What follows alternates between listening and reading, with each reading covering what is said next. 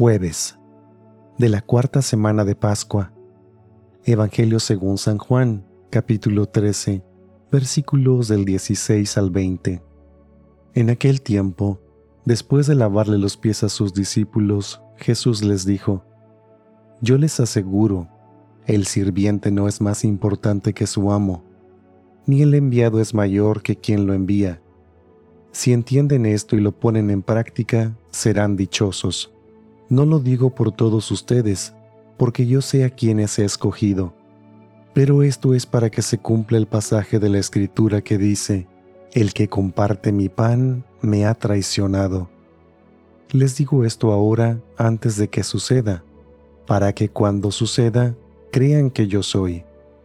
Yo les aseguro, el que recibe al que yo envío, me recibe a mí, y el que me recibe a mí, recibe al que me ha enviado.